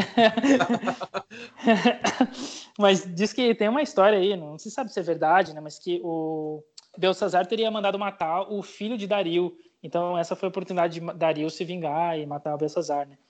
Então, mas é uma, uma história, né? Mas, mas enfim, e o filho de Dario, sim, morreu, né, através do mandato do, de Belsazar. Ou o próprio Belsazar matou, alguma coisa assim, eu não, não sei direito. Ah, é porque a lenda, eu não, não, às vezes não dou muita, muita atenção. Ah, aí então, ah, mas, mas então, enfim, o, o detalhe é que então é, é foi foi brilhante a forma como Ciro passa, né? E aí tem essa confusão de quem é Ciro, se Dario e Ciro é a mesma pessoa, porque esses historiadores antigos eles mencionam Gobrias uh, ou Gobarias, né? Gobrias, né? Um nome meio similar, que é o que seria esse Dario, que, que é tipo era alguém importante. É, é como se tivesse dois governantes. Um general né? de Ciro, né? É, é, não, e como se tivessem dois uh, governantes ao mesmo tempo, simultâneos, né? um, da Med, um da Média e outro da Pérsia, né? Então, embora havia um mais importante, mas é como se fosse que nem o triunvirato, só que era um divirato, não sei, bivirato, né? Que era que era cada um governando uma parte, uma parte do reino. E um... Mas assim, enfim, é bem complicado isso aí, não faz não faz parte também da discussão.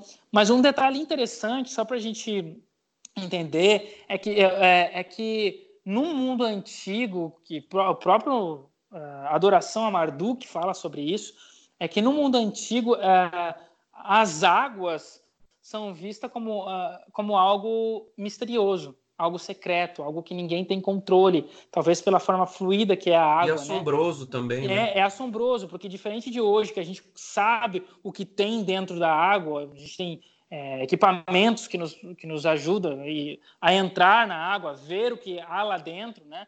É, e eu digo isso em relação também a, por exemplo, a água salgada, especialmente, né, que é mares, porque a gente tem óculos para isso, a gente tem proteção para isso, né? Porque ninguém é doido de abrir os olhos, né? Em plena água salgada, fritaria os olhos aí, né? Mas então é, era algo desconhecido, é algo incontrolável, né? As águas. E aqui, então, traz essa ideia né, daquele que domina sobre as águas é o rei. E é por isso que Deus, por exemplo, Salmo 93, o Salmo 23, 29, é, é aquele que domina as águas, se assenta sobre o dilúvio. Se assenta sobre então, as águas. Né? É, exatamente. Então, é, é, mostra o poder de Deus, o controle que Deus tem nas águas no, no início da criação. E até o Gad falou sobre isso uma outra vez, acho que foi no primeiro, primeiro capítulo, eu acho, é, que eu até falei sobre. Ele falou, e eu estava lendo sobre isso, que era o. Esqueci o nome do estreador agora. Do Mircea Eliade. É, exatamente. Sagrado e profano nas religiões. É, é, não, ele tem vários livros e ele até é meio repetitivo, porque ele, ele, ele meio que Ctrl-C, Ctrl-V, eu nem sei qual é o livro que é o primeiro, então teria que ver na, nas datas dos livros qual foi o primeiro, mas, mas ele tem vários, vários livros, muitos livros esse cara tem. E ele realmente fala sobre, sobre isso aí em alguns dos livros que ele fala comentando sobre a água dentro do contexto do mundo antigo, o valor que a água tem para os hindus, para os é, egípcios, aqui para do Oriente Médio e tal, e é muito interessante. Essa, essa pesquisa dele aí, que ele fala desse poder da água, o mistério da água e a água como a base de tudo, né? A base da vida, que é o princípio para iniciar alguma coisa, tanto quanto para destruir alguma coisa, que é o que acontece no, no dilúvio. A água destrói e constrói ao mesmo tempo. Na criação também. Ela destrói porque era caos, né? já estava destruído, então Deus vem através dela e constrói as coisas. E esse é o padrão que Deus utiliza no processo da salvação, das histórias bíblicas né? nas escrituras. Né? Enfim, esse historiador fala bastante sobre essa ideia da água no mundo antigo em várias, várias localidades. E aqui a gente tem é, essa a figura. Água, a água no mundo antigo é como o, o espaço é para a gente hoje, né? Então ele é um símbolo Sim. desconhecido. Sim. Daí antigamente os, os navegadores seriam como os nossos astronautas. Então uhum, uhum, a uhum. ficção científica daquele tempo eram as histórias Sim. dos navegadores. Exa exatamente. O desconhecido. Exatamente. E é interessante que, que a, a, letra que representa a água, né, a letra M, inclusive Mem. permanece aquela a ideia da água, né, a onda. A nossa letra M hum, é, romana, ela tem o formato de onda, né, porque essa era a forma antiga da letra, né, a fenícia né, era a forma de uma onda, né, e que hebra... e o nome dessa letra em fenício, que é o mesmo nome em hebraico, aramaico, que é mema, né, que, se... que é um cognato de maim em hebraico, né, que é água, né. E é interessante que essa letra, ela é uma letra que começa muitas perguntas. Madua, por quê? É, mi, quem? Ma, o quê? Então, por que essa, é, traz essa ideia de desconhecido, né? De uma coisa que, que não se sabe. Lama, né? Que é por que também em hebraico, que no caso é para o quê, né? Seria é, pelo quê, né? Formou é, a ideia de porquê, né? Em hebraico moderno, né? lama. Então, mas de ma, ma, ma, o quê? O que, que é isso? O quê? Então, ma, mi, quem, né? Então, madua, o porquê. É, então, ah, são palavras né, que. No livro de Daniel, o Mihael. Mi, é, é exatamente, é, que é quem, né? Quem é como ele. Então, é só para dar essa ideia, é um lugar misterioso, uma coisa que ninguém se mete com a água, porque só quem domina as águas são os deuses, o próprio Baal, o Deus da chuva, o Deus das águas, você senta sobre as nuvens, aquele que controla as águas. E aqui a gente tem então essa figura messiânica que é aquele que controla as águas, assim como na criação, ele domina as águas, ele ele é, ele baixa elas, né? Ou seja, ele tem controle sobre elas e assim ele, ele ganha a, o controle né, de tudo, né? Ele, ele, ele começa uma coisa nova. No caso, para os que adoram a Deus, é, é, é, esse controle que ele faz das águas provê para eles a salvação, porque eles retornam para a terra deles, podem reconstruir a cidade, podem reconstruir o templo, e aqueles que, que no caso, não adoram a Deus, ou não, não respeitaram a Deus, aquele que dominou as águas, então destrói destrói eles, né? Então é uma visão interessante, né? Essa então, visão lá no Apocalipse aí. vai ser aproveitada essa ideia para descrever a última batalha, né? A última batalha seca-se o rio Eufrates. Sim. E aí com a secagem do rio Eufrates dá, abre o caminho para vir os reis da terra. Então é tudo uma remissão a esses acontecimentos aí e a questão de do domínio sobre a água, etc. É. Mas enfim, ah, vamos para o detalhe da, da parede, né? Tu falaste e ah, da escrita. O que tu me perguntou, tu falou do qual, o que que é escrito. Qual era a escrita? É, o que estava escrito lá? Então, pois é. Ah, olha, sabe que tem o, o Talmud, né? No, no Tratado Sanhedrin, no, na página 22a, é, o, alguns rabinos tratam, né? Sobre sobre essa inscrição da parede. Não é muito profundo que eles falam, uma pena. Podiam ter falado mais coisas para a gente entender a interpretação deles antiga, mas eles falam que é, do porquê que os astrólogos, os magos lá, eles não conseguiram entender qual era o motivo, já que a escrita aramaica, porque foi escrita em aramaico, o, né, pelo nome Mene Mene, né? Então são, são é, esse esse som, essa pronúncia, ela é essa escrita é aramaica então foi escrito em aramaico. Eles conheciam aramaico, era uma era a língua comum, uma, língua escrita muito menos complexa do que o acadiano, por exemplo, que eles também sabiam, é, embora também não tenha vogais, né, o aramaico o acadiano, mas é muito muito mais fácil de entender porque é uma língua alfabética diferente do, do, acadiano, que é, uma, que é uma língua silábica bem mais complicada, bem mais complexa. Então, como que eles não conseguiram entender? A explicação dos rabinos são algumas, né? Então, uma explicação que um rabino dá é que é, foi escrita da esquerda para a direita. Né? Lembrando que a escrita aramaica, hebraica, né? se escreve da. Foi escrito na forma ocidental, como a gente Exatamente, escreve, né? exatamente. É, com o objetivo, de fato, de tornar difícil a interpretação, né? Ou não, não ser fácil à primeira vista, né? Exigir uma, um esforço do leitor, né? Do, do, e aí você estava explicando sobre o sentido oriental, que é o contrário, né? Sim, é, exatamente. Se escreve da direita para a esquerda. Uma outra possibilidade que o Rabino fala é que as primeiras duas letras elas foram invertidas. Então, em vez de eu ter mene, eu, eu teria é, neme, entendeu? E assim, tekel, eu teria ketel. Ufarsim, eu teria por assim, né? Então, é, um rabino diz que as duas primeiras letras haviam sido escritas invertidas, duas. Um outro rabino escreve que hum, as letras não foram escritas na horizontal, as palavras não foram escritas na horizontal, mas elas foram escritas na, na vertical em cinco colunas. Então seria mene, né, escrito na vertical, é, mene de novo, tekel, ufa, sim na, na última coluna, né? Então seria tudo escrito na, na vertical. E aí eles foram tentar ler na horizontal e não fez sentido. Seria uma explicação. É interessante isso porque é, Rembrandt, que é um um pintor né, famoso, tem uma pintura dele que, que eu acho que é o, o Banquete, ou A Festa de Belsazar é o nome da pintura, e nessa pintura ele pintou e ele colocou essa interpretação judaica, porque ele tinha um amigo judeu, talvez ele perguntou alguma coisa para esse ami amigo, pediu alguma informação, o amigo contou para ele talvez essa interpretação é, talmúdica famosa de, famosa de que foi escrita em cinco colunas é, de cima para baixo, né? No caso, na, na, na, na, vertical. E o Rembrandt, ele, ele pintou. Dá para pesquisar isso no, no, no, Google, né? Pintura de Rembrandt, é, a festa de Belsazar, é o banquete de Belsazar. É um nome mais ou menos assim, um dos dois.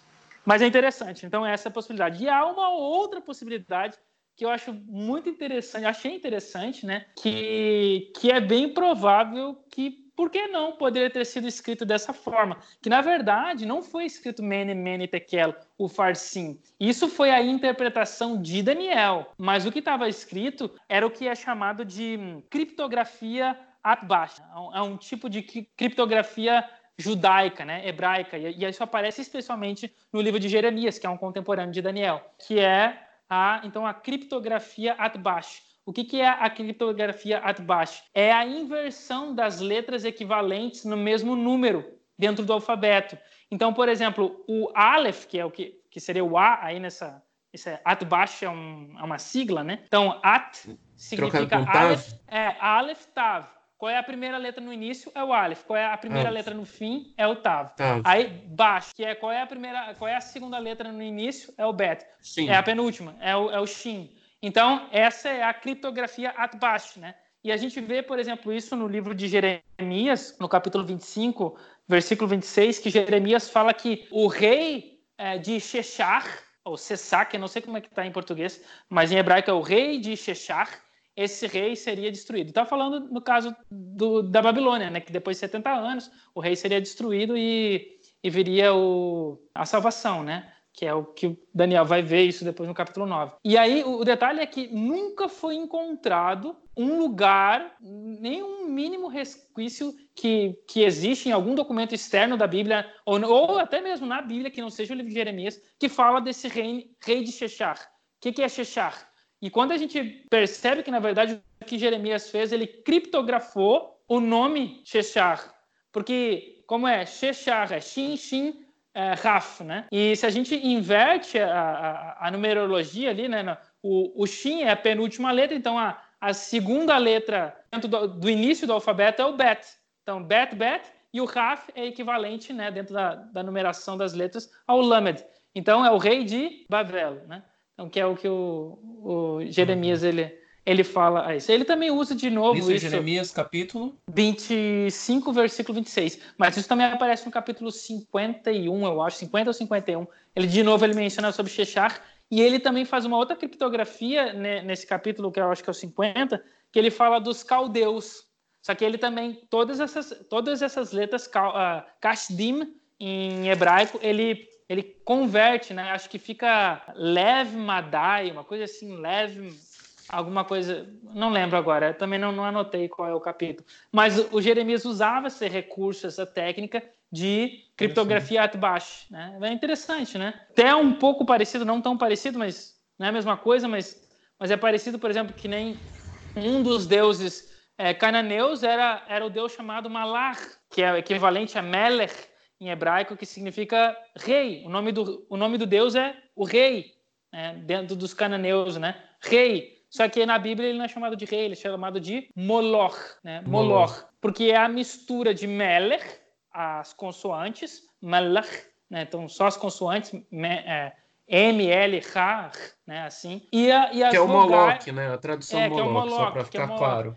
É, e esse OE, que, que foi essas vogais que foram colocadas ali, é as vogais do nome da, da palavra hebraica Boshet. Então, Boshet, é, que é OE, que foi esse OE foi tirado, né, como se fosse tirado e colocado no Malach.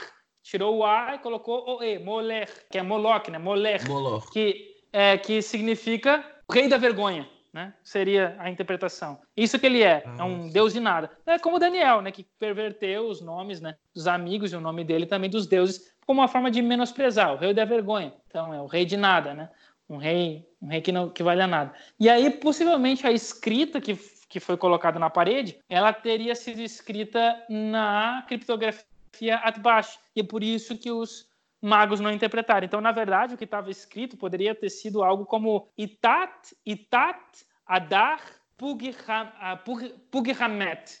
Então, que se for converter cada uma das letras, vai dar Mene, Mene, Tekel, o Farsim. E é essa interpretação que Daniel ele olhou, ele fez a conversão, talvez na cabeça ele sabia e conhecia isso. Era uma técnica utilizada, inclusive, o contemporâneo dele, que é o Jeremias, é, né, então, não tão bem contemporâneo, deve ter morrido antes dele, né, mas mas foi contemporâneo quando ele estava indo para Babilônia, e, e ele conhecia isso e possivelmente essa era é, é uma, uma hipótese. Muito interessante, eu achei essa, essa ideia e por que não, né? Poderia ser, e essa é a interpretação do, de Daniel. E o que, que ela significa? A gente sabe, né?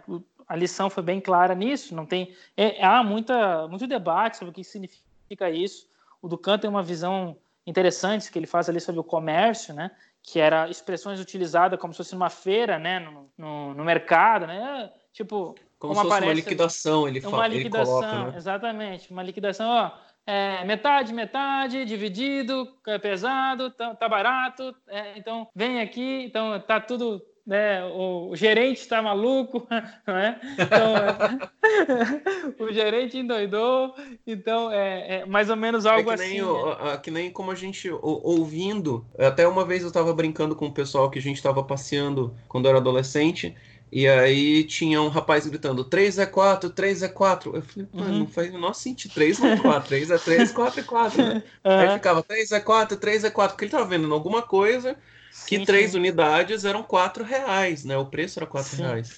Mas não fazia o menor é, sentido. É. E aqui também Porque, é, é assim, né? É, é, mina, ciclo e parsim, que é metade de uma mina. Então era. É, é como se fosse 60, 60, 1, 30. Seria isso, né? Dentro da, da, da contagem das moedas. Na verdade, essa é uma interpretação de um arqueólogo, Clermont Ganot, o nome dele. Que ele foi o primeiro a fazer essa interpretação, um dos escavadores, acho que até da, da, da Babilônia, não tenho certeza e ele, e ele fez essa interpretação. Mas, independente do que de fato seja, a gente sabe que mene, de alguma forma, significa a ideia de alguma coisa que foi que foi que foi pesada, né? Algo que foi que foi pesado não, que foi contado, desculpa, né? Mene, né? É, monet em hebraico hoje moderno, né? Significa aquele que conta, né? Animone, eu estou contando, né? Então, Had, Time, né? Um, dois, três, Animone estou contando. Então, mene, monet, né? Então, a ideia de algo que se conta. Então, é contado, contado, pesado e dividido. Essa seria a interpretação que é como o Daniel coloca ali. E o interessante é, primeiro, a, a primeira expressão que é essa contado, contado, né? Mene, mene, ela é, ela é repetida duas vezes. Isso é interessante porque quando Deus lhe faz um julgamento, o julgamento de Deus não é imediato.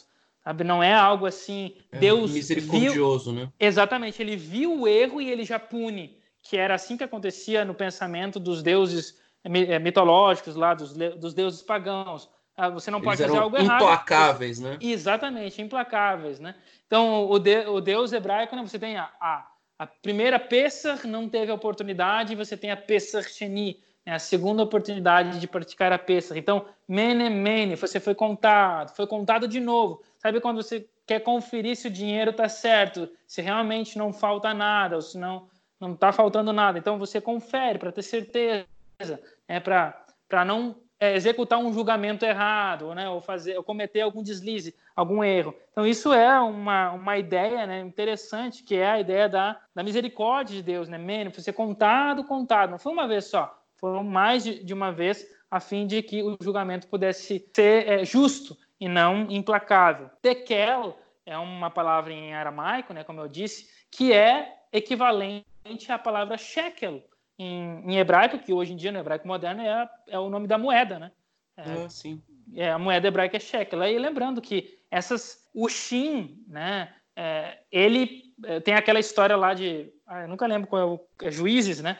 É Juízes. Tem aquela história de Juízes que fala, né, do Shibolet, Sibolet. Shibolet, né? Sibolet. É, que ele tinha que os efraimitas lá tinham que, acho que efraimitas não conseguiam pronunciar. Que, exatamente, Isso. por quê? Porque o Shin deles era pronunciado como se fosse o TH americano de thank you, né? Então é Cibolet. É, e essa, essa letra Shin, que um dia foi pronunciada também é, como se fossem é, formas diferentes, né? Por exemplo, que nem lá no Rio Grande do Mais Sul. Mais aspirado, né? É, lá no Rio Grande do Sul a gente pronuncia porta. Lá em Manaus se pronuncia porta. Então é a mesma letra, mas com pronúncias diferentes, no caso, hum, nessa forma, né, de palavra. Ah, então, claro que barata é a mesma coisa. Em, em, em, Manaus, todo mundo pronuncia barata também, não barrata, né? Mas então são formas diferentes de pronunciar dentro do mesmo, da mesma região, formas diferentes de pronunciar a mesma letra, o que havia também. E são é... fonemas próximos, né? Exato. Tanto que você.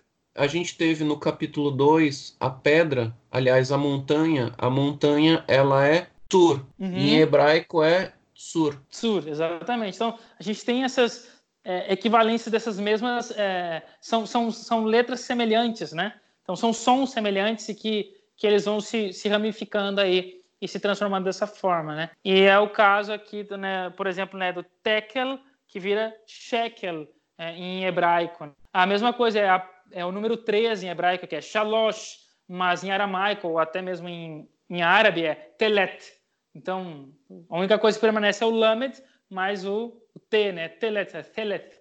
Então, essa essa mesma ideia, né? Então, é o shekel. Que significa o que shekel? Shekel é peso, né? Então, a ideia de peso, uma coisa que é pesada, uma coisa que foi colocada em cima de uma balança. Então, que é o que tu mencionaste em relação a, a, ao contexto do Yom Kippur, né? Então, a ideia de uma balança, de uma coisa que é pesada, de uma coisa que é conferido, né? Para saber se o peso é justo. Então, foi contado, foi contado, foi colocado na balança, mas não estava certo. Não estava certo. Né? O produto, a moeda, estava. Foi é... reconferido e mesmo assim não, não bateu. E né? mesmo assim não bateu. Então, e quando não bateu, o que, que se faz? Ah, se divide, se despedaça, que é a próxima palavra, que é parsim, né? U, que é a, a conjunção, e. Conjunção né? aditiva, então, né? É, aditiva e parsim que significa que é dividido, né? Foi dividido, né? A ideia de participe aqui, mas a ideia de, de, alguma coisa que foi dividido e que é o equivalente ao hebraico, é, no caso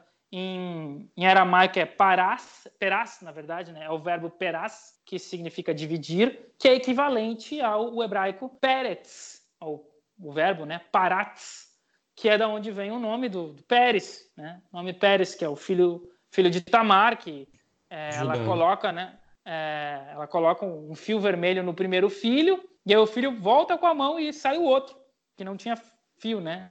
Que não estava marcado. E esse é o que rasga ela, né? o que divide ela, né? Dentro do ventre dela ali, né?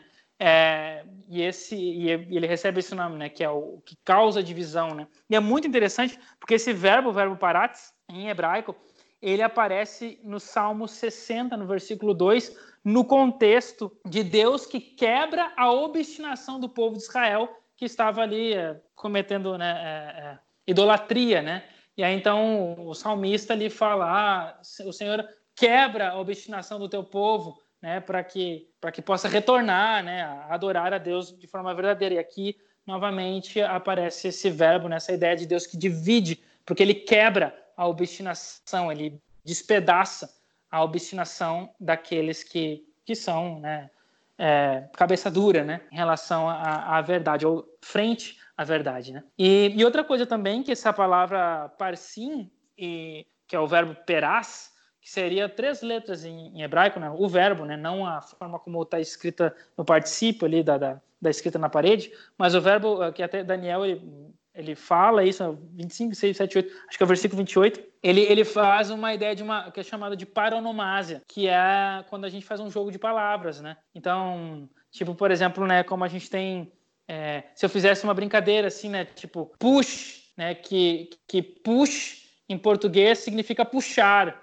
mas em inglês push é, significa empurrar, mas o som é parecido, então é como se fosse um se eu fizesse uma brincadeira, é, até acho que tinha uma propaganda uma vez de uma, uma gênia que estava presa dentro de uma lâmpada, né, de uma garrafa, e aí, falando, era uma propaganda sobre, sobre um curso de inglês, Escola de né? inglês. Escola de inglês. Aí, aí a, a, a gênia falava, don't pull, push, don't pull, push. Ela falava de dentro do, do da lâmpada, né? Porque para ela poder sair e, e, e realizar os desejos da pessoa que achou, ele não, ele não tinha que puxar, ele tinha que empurrar. Não podia puxar, tinha que empurrar. Aí, aí o, o na, na, propaganda o. Ah, é para empurrar, então. Ah, pra puxar, pu então puxa. É, puxa, puxa, ah, então puxei. E aí, e aí ele entra para dentro da garrafa e a gênia sai fora. Ela, ela, se, ela é libertada, né? Aí a propaganda. Então é, é uma paranomásia que foi feita ali, né? Em relação a, ao som em português push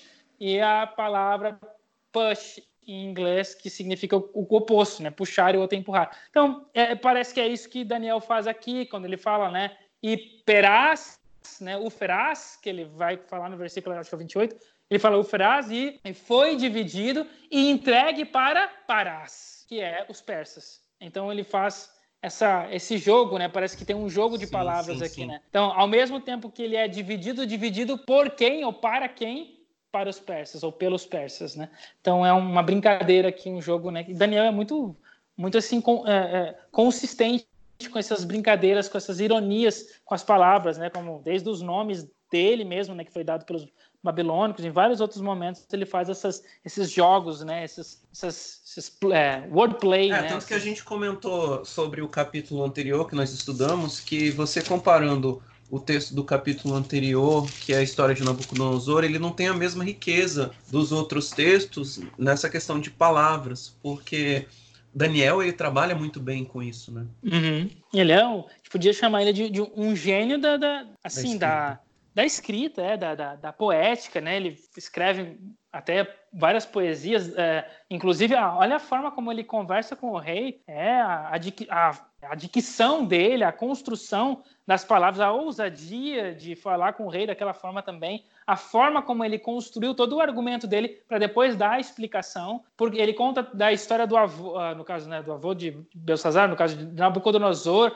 o que você conhece, pois agora então é isso. Mas você, ele coloca depois, né, mas você diferente do seu avô que se converteu, mas você então ele é, ele constrói muito bem a, as coisas e a forma como o texto foi construído, né, nessa nessa forma de paralelos, né? Como a gente sabe que o capítulo 5 que a gente está vendo está em paralelo direto com o capítulo 4, e esses dois capítulos 4 é, e 5 estão em paralelos com o capítulo o 9, não, desculpa, 10 e 11, porque também fala sobre o julgamento dos reis e tal, né? Da mesma forma também, como acontece no capítulo 10 e a continuação do capítulo 11, esse julgamento aí. E, e essa e é interessante é... que o senhor estava explicando sobre o, o, fato de que é mene, mene, tekel, ulfarzin. Então, a conjunção ela só vai aparecer na última palavra, é isso? Sim, sim, é, porque é como o hebraico não usa vírgulas, porque não tinha isso na época. Então, quando uma palavra Mas aí você tem uma você tá tem uma separação uma de você tem uma separação de dois momentos, né? Um primeiro momento, que é um momento do juízo,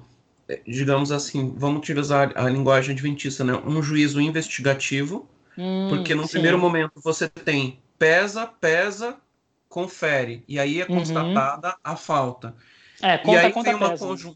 E aí tem uma conjunção que vem trazer o segundo momento deste juízo, que é Sim. já o momento executório. No, direito, no direito nacional, né, no direito brasileiro, nós temos a separação de duas fases, é, é, duas fases do processo. Uma fase chamada fase de conhecimento. A fase de conhecimento é quando eu vou verificar o direito.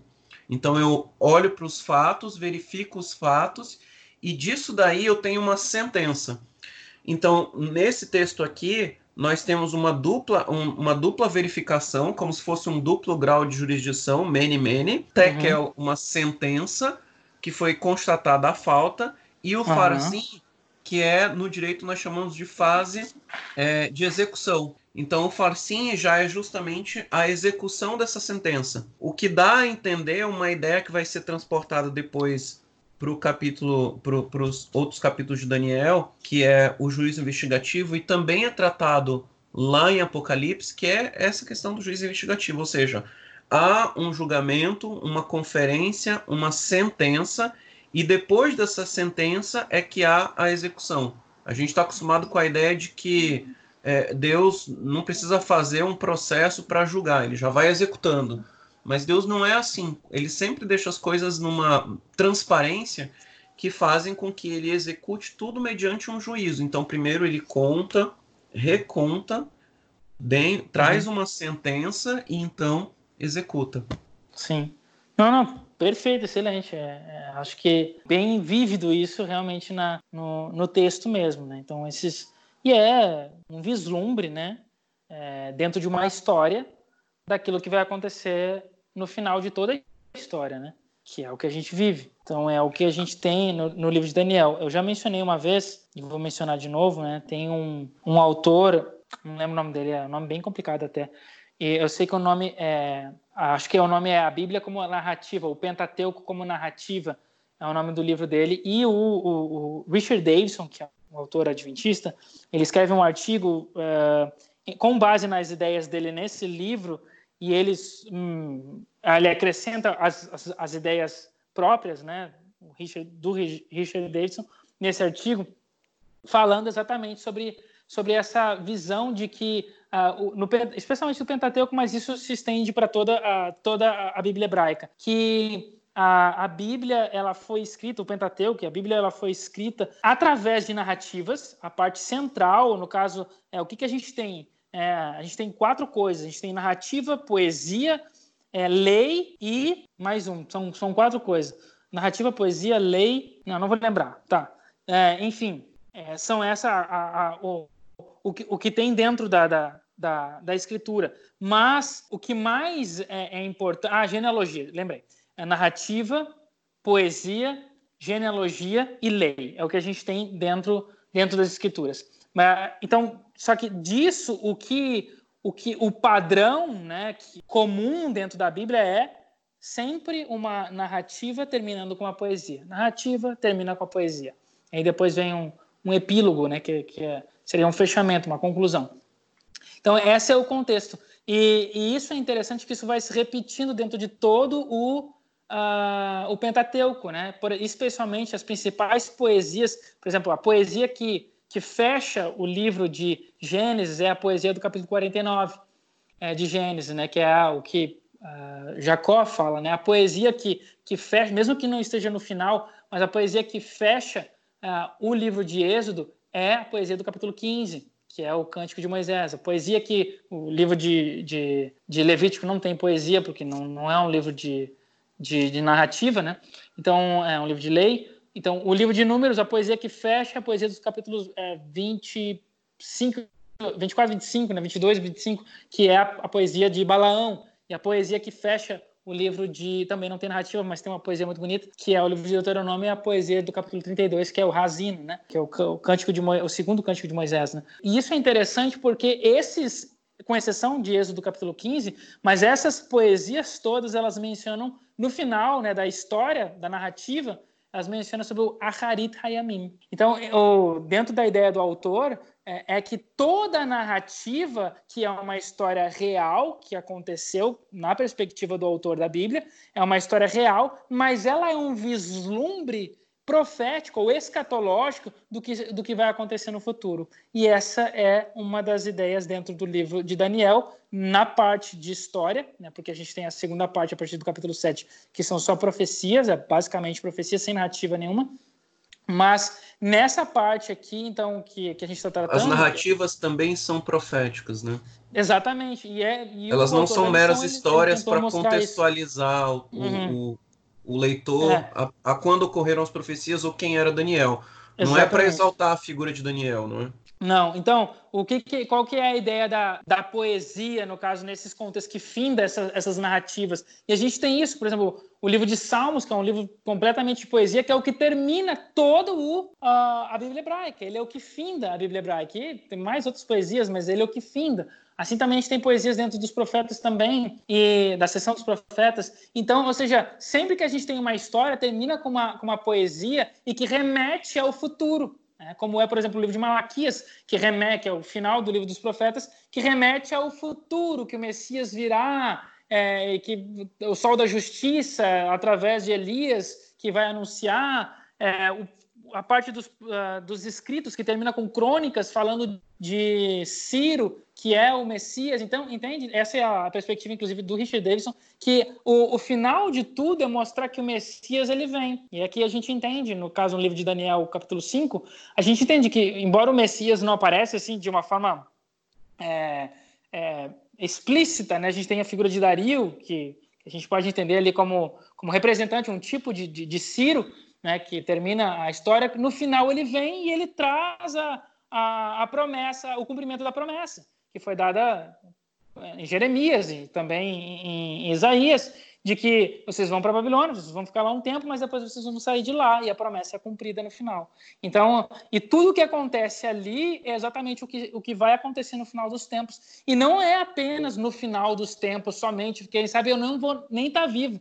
Quem está escutando agora nem vai estar tá vivo, pode ser que não esteja vivo no final de toda a história humana.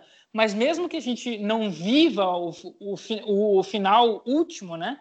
Mesmo assim, essas histórias elas se complementam na nossa própria vida, eh, no nosso próprio tempo de vida. Então, essas histórias estão acontecendo hoje na minha vida. Ela se repete nessa forma escatológica, não necessariamente é, final, né? mas parcial na nossa vida também. Por quê? Porque a gente também é obstinado, como o Belsazar, porque a gente também é ludibriado pelas, pelos prazeres que a Babilônia, que é o mundo que a gente vive, nos, nos fornece a gente é, é, tende, né, e somos influenciados a confiar mais no nosso poder, na nossa força, nas nossas armas, na nossa tecnologia, em relação ao que Deus nos oferece, ao que Deus no, no, nos provê, né? A gente confia mais nos alimentos que a gente produz do que os alimentos é, que são que vêm da natureza, enfim. Então isso se, se realiza na nossa vida e assim, da mesma forma, todos nós estamos sendo contados contados várias vezes até um dia que nós seremos pesados e se estiver em falta, seremos divididos, seremos despedaçados. Né? E aqueles né, que, ao contrário, foram pesados e foram achados justos, né, o peso está correto com aquilo que, foi considerado, avaliado, então eles, ao contrário, eles recebem então a salvação. Essa é a história do, do capítulo 5 e essa história se repete hoje na minha vida, se repetirá quando o Messias voltar de uma forma final, né?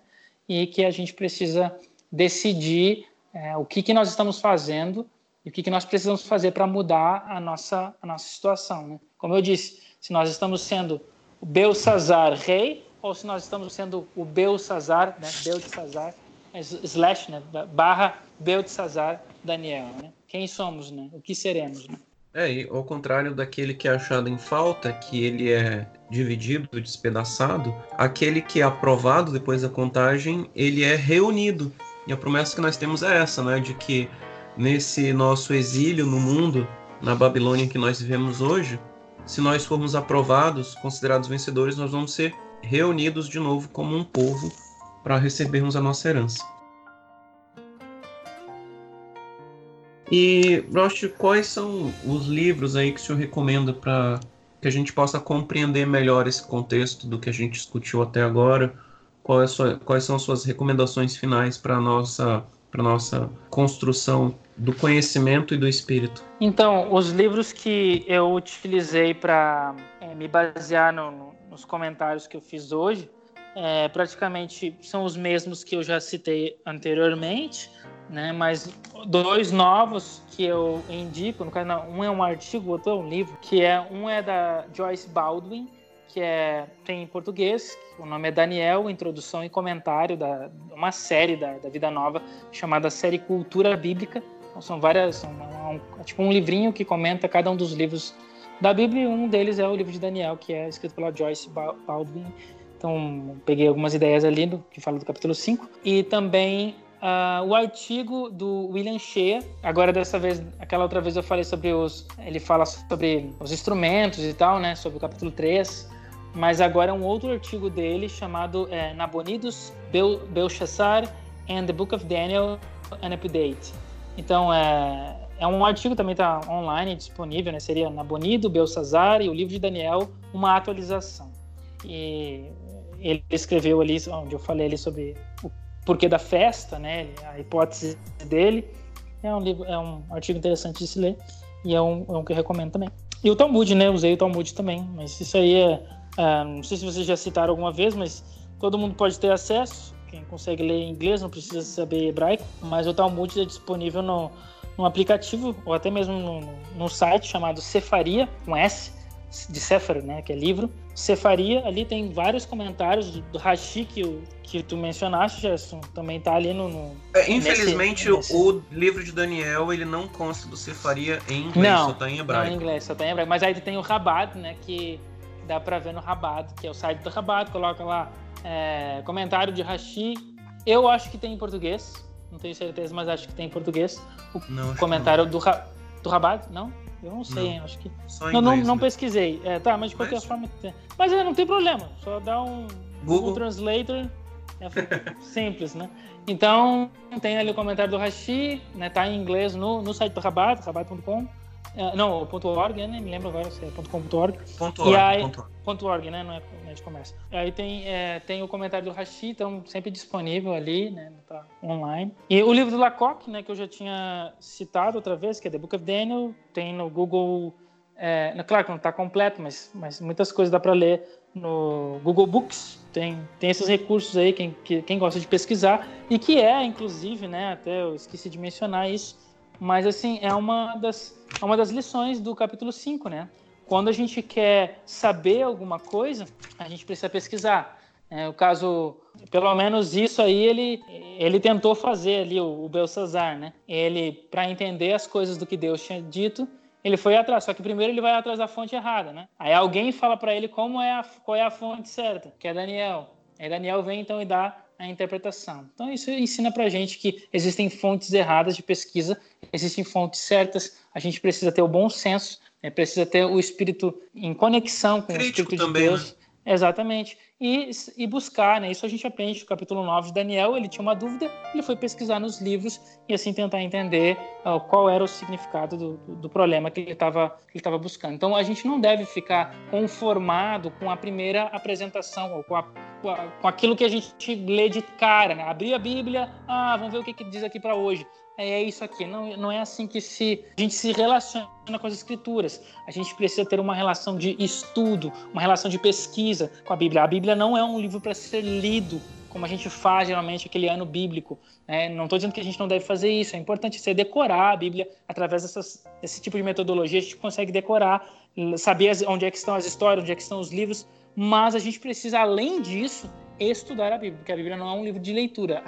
A Bíblia é para aqueles que buscam a verdade, que buscam a salvação, a Bíblia é um livro de pesquisa, é um livro de se estudar, um pouco aqui, um pouco ali, né, como alguns dizem, e, e como o próprio é, Yeshua, ele conduz, né, após a ressurreição, ele vai explicando, ele vai fazendo a, a palavra lá, né, hermeneu, né, ele vai fazendo a hermenêutica, ele vai fazendo a interpretação, a pesquisa, é, mostrando nos vários livros a, as conexões as palavras, as ideias, né, apresentando para aqueles que estavam caminhando com ele para Emaús. Assim é a metodologia de Yeshua, essa é a metodologia de Daniel e essa é a metodologia que de alguma forma é apresentada, né, é corrigida para Belsazar na história que a gente lê hoje e é assim que a gente precisa estudar a Bíblia também, né? buscar os livros, as pesquisas, olhar, comparar e ter o bom senso através, claro, do Espírito de Deus sobre nós para que nos guie para encontrar a verdade. Né? Bem, amigos, nós ficamos por aqui. Nós agradecemos a sua audiência. Também convidamos você a compartilhar esse podcast, nos seguir e compartilhar as nossas publicações nas redes sociais. Esse podcast está disponível nas diversas plataformas de streaming. Te desejamos uma ótima semana. Deus te abençoe e te guarde. Até a próxima. Shabbat Shalom.